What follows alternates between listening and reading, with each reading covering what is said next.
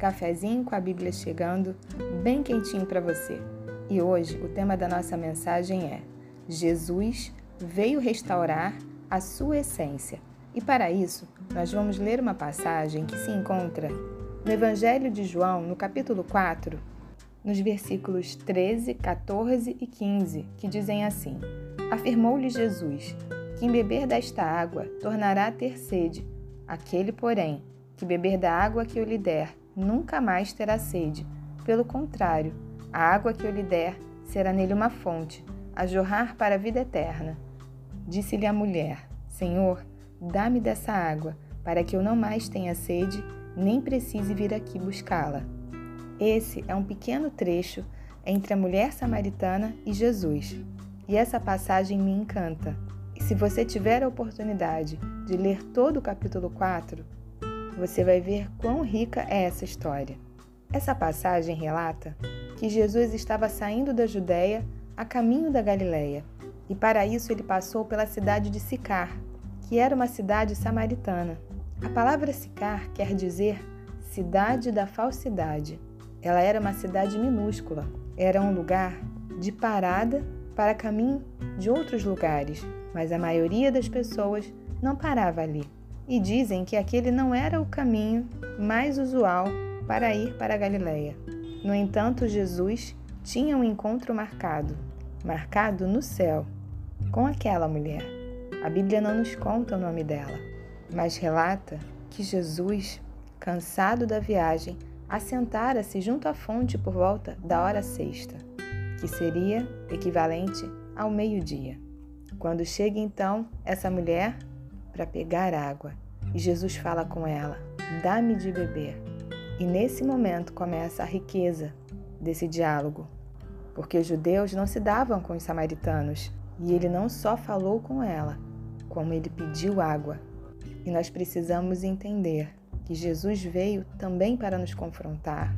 Ele foi na direção contrária da cultura, daquilo que a sociedade daquela época acreditava e vivia. Jesus vai aonde for preciso para te alcançar. A Bíblia diz que o bom pastor deixa as 99 ovelhas e vai atrás daquela que está desgarrada. Não importa onde você está nesse momento, não importa o tipo de vida que você teve até agora, não importa se você é uma pessoa à mercê da sociedade, como aquela mulher que foi pegar água meio-dia porque não queria ser vista, que provavelmente a sua vida não seguia os padrões e os moldes do que era aceitável naquele momento. Mas Jesus te aceita como você é e Ele quer você sim, com os seus problemas, com as suas dificuldades, com as suas questões mal resolvidas. Ele te olha e te ama como filho, como um irmão mais velho que entregou a sua própria vida para que você tivesse vida. E a mulher responde a ele: Como sendo tu judeu pedes de beber a mim, que sou mulher samaritana? Ela ainda não havia entendido que ela estava frente a frente com o Filho de Deus, com o Salvador, com o Redentor, com o resgatador da sua vida, da sua esperança, dos seus sonhos. E Jesus lhe respondeu: Se você soubesse quem é o que te pede, Tu lhe pedirias e ele te daria água viva. E a mulher, muito desconcertada, responde: Senhor, tu não tens com que atirar e o poço é fundo. Onde, pois, tens a água viva?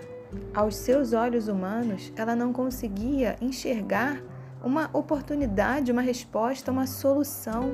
Como tirar água se o poço era fundo e Jesus não tinha com que atirar? E eu quero perguntar para você hoje: quão fundo é o seu poço? Até onde chegaram os seus problemas?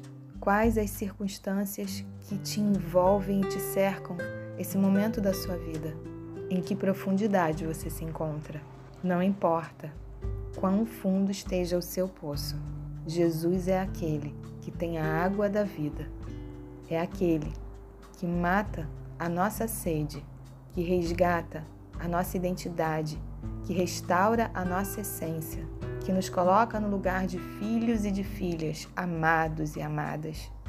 E Jesus segue dizendo: Quem beber dessa água tornará a ter sede. Aquele, porém, que beber da água que eu lhe der, nunca mais terá sede. Porque a água que Jesus tem para nos oferecer é a água que cura, que preenche cada área vazia da nossa alma, que traz conforto, consolo, que nos liberta e nos libera para vivermos de uma forma plena de forma a expressarmos a realidade de quem nós somos, de ter alegria em viver e ser a plenitude da sua criação. E para encerrar, ele diz: A água que eu lhe der será nele uma fonte a jorrar para a vida eterna. E a mulher prontamente diz: Senhor, dá-me dessa água, para que eu não mais tenha sede, nem precise vir aqui buscá-la. Aquela mulher viveu uma transformação. Ela tomou uma decisão de mudar o rumo da sua história. O vazio na sua alma era tão grande, a sede era tão intensa, que ela diz a Jesus: Dá-me dessa água. Talvez você esteja sedento, sedenta. Talvez a sua vida não esteja fazendo muito sentido.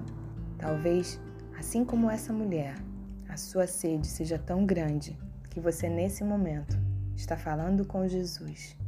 Dá-me dessa água, me mostre onde ela está, para que eu não precise mais vir aqui buscá-la.